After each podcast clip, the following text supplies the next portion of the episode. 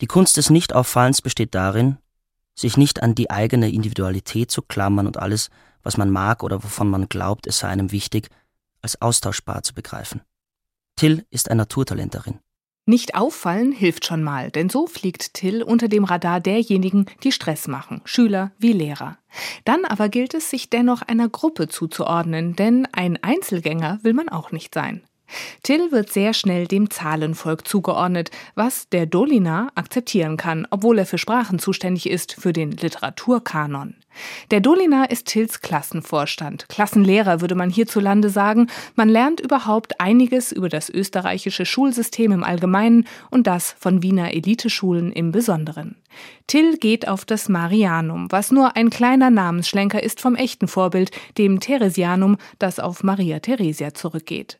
Ganz schön aufgeladen alles. Wegen des teuren Schulgelds sind es vor allem Kinder von Ärzten und Anwälten, die das Marianum besuchen. Der Dolina verkörpert alles, was einem zu einer solchen Schule einfallen kann. Anspruch, Dünkel, an Terror grenzender Sarkasmus. In einer Deutschstunde geht es um die Brigitta von Adalbert Stifter. Till hat sein Reklamheftchen nicht dabei, kommt mit den Fragen aber noch ganz gut davon. Danach nimmt der Dolliner sich Steiner vor. Und schon die erste Frage, nämlich wie viel Zeit insgesamt im zweiten Kapitel vergeht, ist schwerer zu beantworten als alle drei Fragen an Till. Ja, das ist schlimm, Steiner, wenn man nicht nur in Deutsch eine Null ist, sondern auch in Mathematik. Kein Wunder, dass der Gruber immer sagt, mit dir sei nichts anzufangen, wenn du es nicht mal schaffst, ein paar Tage zusammenzuzählen.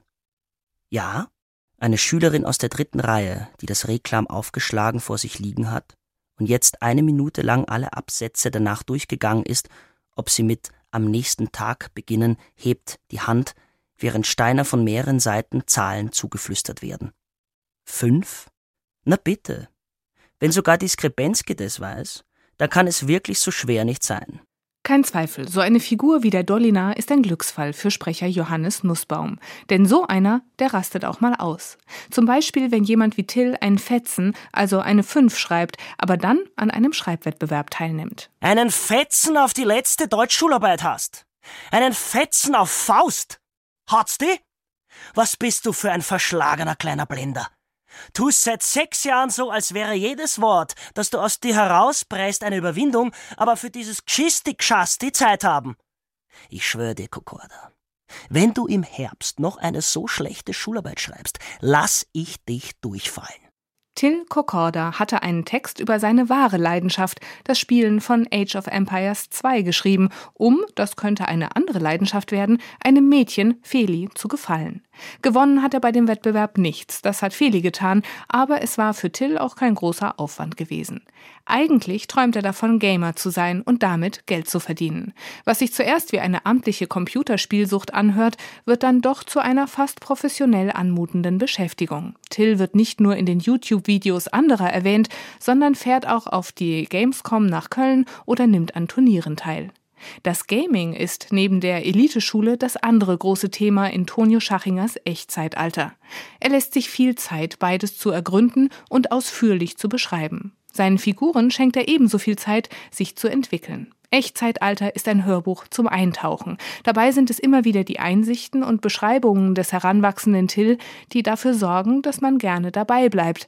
Erst recht in dem atmosphärischen Tonfall von Johannes Nussbaum. Das Rauchereck ist ein magischer Ort, weil Rauchen eine magische Tätigkeit ist. Rauchen ist ein Zaubertrick. Rauchen ist ein verlässlicher Fluchtweg, ein endloser Trost, eine ewige Vorfreude.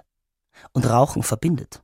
Es beginnt damit, einen anderen Menschen um Feuer zu fragen, sich zu einem anderen Menschen hinüberzubeugen, ihm das Feuerzeug hinzuhalten oder in die Hand zu drücken, wechselseitig Zigaretten zu schnorren und dadurch die unsichtbaren Barrieren zu überwinden, die uns sonst verbieten, Menschen anzusprechen, die wir nicht kennen.